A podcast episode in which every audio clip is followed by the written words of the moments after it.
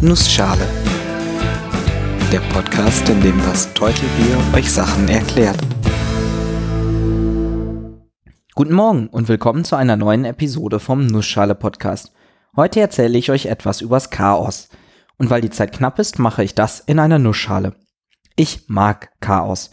Und das nicht nur, weil ich mich sehr den Idealen vom Chaos Computer Club zugezogen fühle oder weil ich zu faul bin, meine Wohnung aufzuräumen, sondern auch, weil sich hinter Chaos eine Menge interessanter naturwissenschaftlicher Theorie versteckt. Fangen wir direkt mal mit einem Beispiel an. Stellt euch mal ein einfaches Pendel vor, also eine Kugel, die über einen starren Stab beweglich aufgehängt ist. Wenn ich das Pendel anstoße, schwingt es hin und her. Es ist relativ leicht genau zu berechnen, wie genau sich dieses Pendel bewegen wird, es gibt da eine Handvoll sehr einfacher Gleichungen, die genau das ermöglichen. Wenn ich statt einer Kugel an das Pendel aber ein zweites Pendel dranhänge, das am ersten Pendel frei schwingen kann, habe ich ein sogenanntes Doppelpendel. Intuitiv würde man annehmen, dass sich auch dieses leicht berechnen lässt. Ganz falsch ist das auch nicht. Es lassen sich Bewegungsgleichungen aufstellen und diese kann man auch in einem gewissen Rahmen lösen. Wichtig für die Beschreibung solcher Systeme wie dem Doppelpendel sind aber nicht nur die Bewegungsgleichung, sondern auch die Anfangsbedingungen.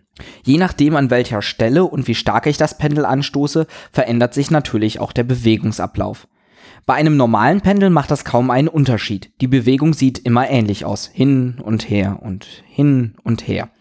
Es fängt zwar gegebenenfalls an einer anderen Stelle an zu schwingen, ist etwas langsamer oder schneller, aber im Prinzip ist die Bewegung immer gleich. Insbesondere ist es relativ egal, ob ich es um 50 cm auslenke und loslasse oder um 50,01 cm. Die Bewegung ändert sich minimal, aber nicht signifikant. Das ist beim Doppelpendel anders. Dieses reagiert sehr, sehr stark auf eine Änderung der Anfangsbedingungen. Selbst eine minimale Änderung kann zu einem gänzlich anderen Bewegungsablauf führen.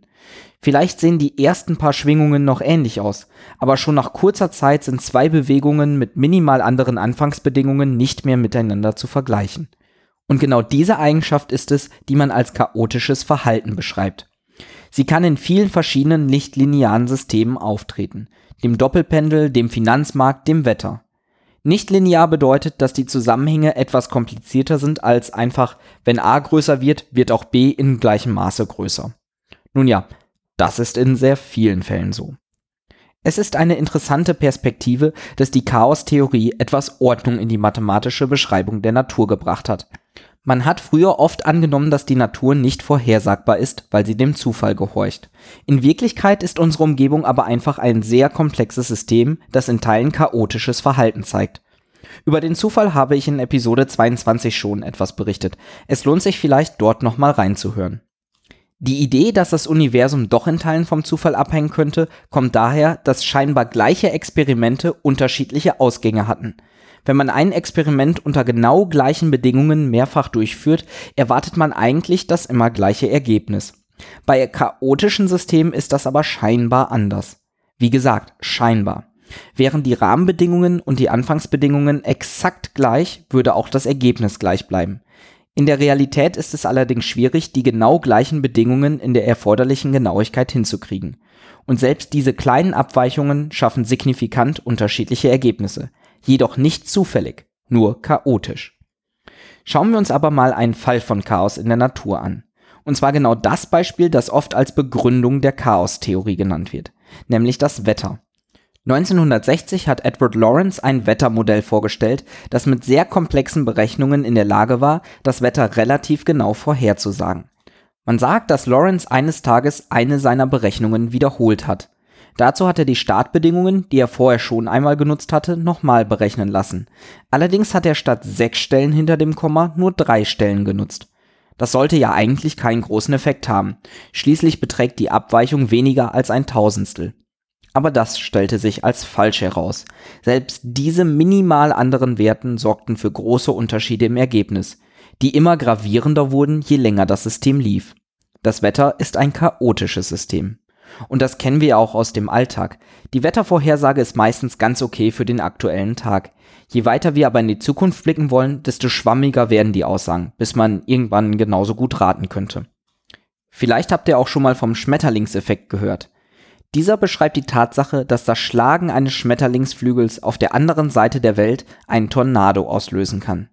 Nicht gezielt versteht sich, aber das Systemwetter ist so komplex, dass man sich zwei, abgesehen vom Schmetterling, gleiche Szenarien vorstellen kann, die nur durch den Schlag des Schmetterlingsflügels anfangen, komplett voneinander abzuweichen, sodass in einem Szenario ein Tornado entsteht und im anderen nicht. Das ist ein Extrembeispiel, aber es verdeutlicht die chaotische Natur des Wetters. Eine klitzekleine Änderung kann verheerende Auswirkungen haben. Aber keine Sorge, es wird kein Superschurke daherkommen, sich eine Armee von Schmetterlingen züchten und die Welt mit Tornados heimsuchen. Die dafür nötigen Berechnungen anstellen zu können und genügend genaue Daten zu haben, das ist einfach nicht drin. Da müsste man schon fast so etwas wie der Laplace Dämon aus Episode 22 sein. Und genau wie der Laplace Dämon ist auch die Chaostheorie an physikalische Gesetze gebunden. Zum Beispiel die Unschärferelation.